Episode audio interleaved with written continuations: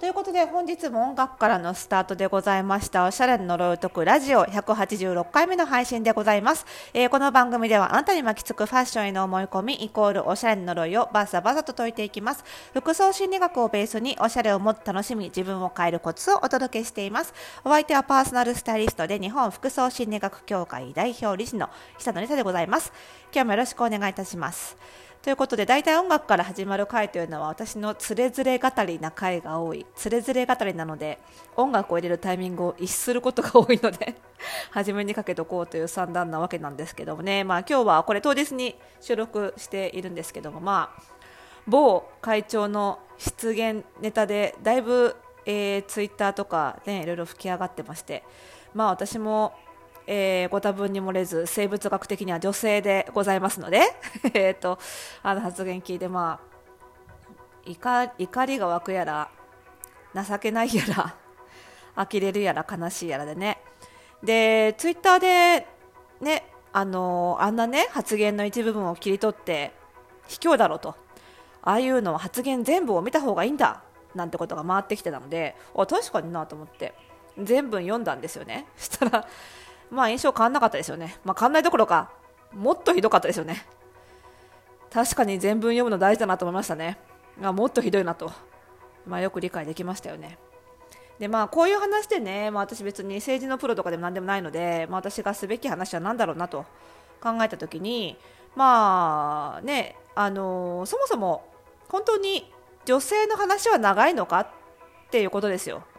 ね？女性の話は長いのかこれをまあ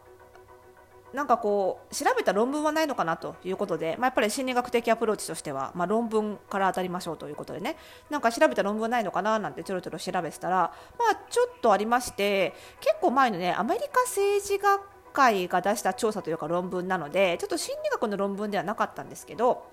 まあ、その議会があのその議会の中でのその時間配分とジェンダーの関係性みたいなね話でその結論としてはねやっぱりその議会を支配的に占めている性別の方が話が長くなるよねっていう結論で、まあ、結果的にはその時男性の方が圧倒的に人数が多かったので男性の方が話が長いよねってことになったんですよ。おやおやと男性の方が話長いんじゃないかと。ね、でまあじゃあその実際の時間はともかくとして、えー、心理学ではよくですねその時間の感じ方についてはあの心理学のもちろん専門分野ですからねあのよく研究される分野でございますね、えー、時間、えー、10分は10分でもこの、ね、ラジオの配信も12分でございますが、えー、もしかしたらその配信会によってあ今日短かったなって感じる人もいればあ今日長かったなってね、感じる回もあったりして同じ人でも同じ12分でもそのラジオの内容によって長く感じたり短く感じたりすることがあるというのは皆さん実感としてあるんじゃないかなと思います。でこの時間の感じ方時間はあくまで10分は10分誰にも平等な10分なんですが時間の感じ方は非常に主観的なものなんですよね。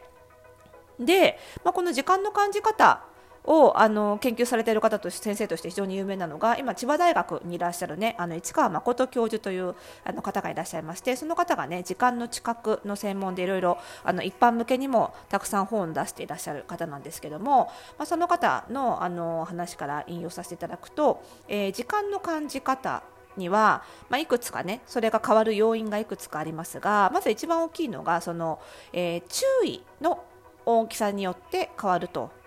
おっしゃってますね、えー、時間に時間の経過に向ける注意の大きさによって変わる。つまり時間の経過のことばっかり時間何分だったかな？時間のことばっかり考えてると人間は時間は長く感じるということです、まあ、大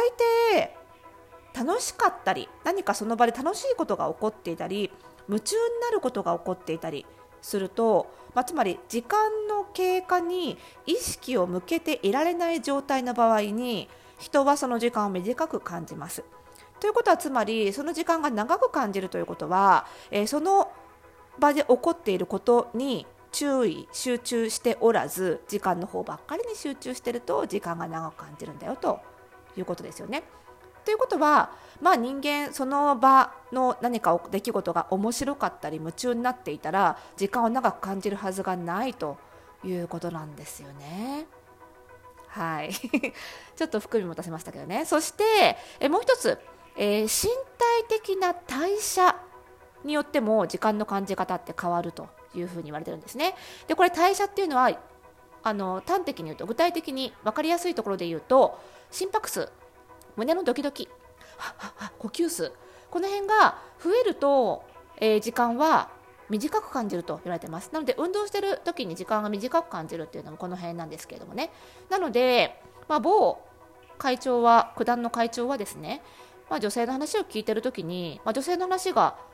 ね、明確に時間として客観的に長いという証拠はないわけですからそうなると主観的なんだよねってことになるわけで、まあ、女性の話を聞いてる時に話じゃなくって時間何分経ってるかなっていうふうに注意を払っているかもしくはすごくドキドキしているかどっちかなんじゃないでしょうかねっていうことになるわけですよね。まあことほどさようにですね、まあ、人間がその誰かが喋ってる時にことに対してどう感じるかとかね人とのコミュニケーションでどう感じているかを自分がどう感じているかどう思ったかをしゃべることは、まあ、これ自己紹介なんですよね。自分がどう感じてるか主観なんですよ自己紹介にしかなりえないわけで、まあ、それをこう堂々と言ってしまうというのはとても恐ろしいことだなと思いますよね。あの自分がこの場で相手と誰か誰かとコミュニケーションを取っている時にどう感じているかというのはそのそのままそれは自分の価値観だったりその自分自身を表してしまうことでも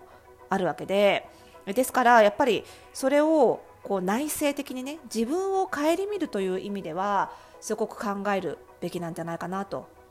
あのニュースを見て確かに女性の話長いよなって感じた人がもしいるのであればなぜ自分は長く感じてしまうのかということを一度顧みるというのがね一番あの一番じゃないけどまあいいんじゃないかな一回考えてみた方がいいんじゃないかなって思うんですよね。でこういったことはですねあのカウンセラーにになる時にねカウンセラーにとってはいつも意識していることで人とまあカウンセラーの場合にはクライアントというね自分が担当する方患者さんですよね。クライアントと対話している時カウンセリングしている時にカウンセラー自身が何を感じるかには非常に敏感になっておきなさいというのは言われて言われることなんですね。非常に意識しなきゃいけない。なので私はパーソナルスタイリングの時にももちろんパーソナルスタイリングのお客様と対峙するときに自分がどう感じるかというのはすごく大事にしています。でそれはですねその自分が自分のことについてもその相手と対峙してどう感じたかっていうのは自分の例えば思い込みだったり主観だったりにも気づかせてくれます。例えばクライアントさんが何か喋ってることに対してなぜか自分がカウンセラーがスタイリストがイライラしてきてしまったらそれは何か自分の中にあるそれこそ思い込みとか呪いとかを刺激されている。それで勝手に受け取った自分がマイナス感情を湧き起こさせている。っていうことかもしれない。それはクライアントの問題ではなくて自分の問題ですよね。なのでそれをクライアントに転嫁しないようにぶつけないように意識しなければならないし逆にクライアントがわざとカウンセラースタイリストをイライラさせようとして煽ってくるような言葉を放ってくる時もありますそういう時には何かこのクライアントがカウンセラースタイリストを煽る原因は何だろうっていうふうにして考えていく、まあ、こういうふうにして、えっと、主観自分が感じたことというのはあのそのなんていうんだろうその自分と相手の関係性を考えるために自分で振り返り考えて生かしていくべきものなんですよね。ちょうどねこの今日の某会長のニュースの前に数日前にねあの同じくツイッターでなんかぽっちゃり体験の方がねあのファッションセンスに自信がなくってあるパーソナルスタイリストのサービスを利用したらね体型にすごくダメ出しをされて全然楽しめなくってでその時にお買い物同行で服買ったんだけどそれ見るたびにその嫌な記憶が身がっちゃうらしいんだよねっていうツイッターが流れてきてまあそれもまた今日流れてきたニュースと同様に私的には非常に情けなく申し訳なく思ったんですよね。でそれもですよそのパーソナルスタイリストがそう言ってしまった太ってるからダメなのよってパーソナルスタイリストが思ってしまったのはそれはまさしく自分のスタイリングスキルのなさを刺激されたからなんですよね。正直言ってあの太ってる太ってないというのは本当にご本人にこんなこと言ったらもっと深刻な悩みなんだよって言われたら申し訳ないんですけど体の体が大きいか小さいかそのスタイリングする面積が大きいか小さいかだけなんですよプロのスタイリストにとっては。なのでその面積が大きくなったからといってスタイリングがしづらいなんていうことじゃ困ってしまうわけですよプロとしてはね。ただやっぱりパーソナルスタイリングではなくってそのモデルさんを相手にするようなスタイリングしたしかしてこなかった人っていうのはモデルさんたちのほとんどがまあ体が小さい細い面積が少ないのでその面積が少ないスタイリングに慣れてしまっているだけなんですよね。なんでその面積が少ないスタイリングしかできてなかった自分を認めたくないのでクライアントお客様にそういうことを言ってしまう、まあ、何か相手に対して自分が感じたことを放つ時にはそれは相手のせいではなくって自分の主観自分の価値観とか自分の何かこう何か自分の中にある原因が反応しただけの感情なんじゃないかっていう振り返りはどんな人にとっても大事だななんてことをここ数日のことで感じましたね。これはもう私も一生自戒していくべきことだなと思っておりますよ。皆さんどう感じられましたでしょうかね。はい。またこの番組では、えーと、引き続きファッションへのお悩みも募集しております。どしどしマシュマロからお寄せください。それではまた次回の配信でお会いしましょう。おやすみなさい。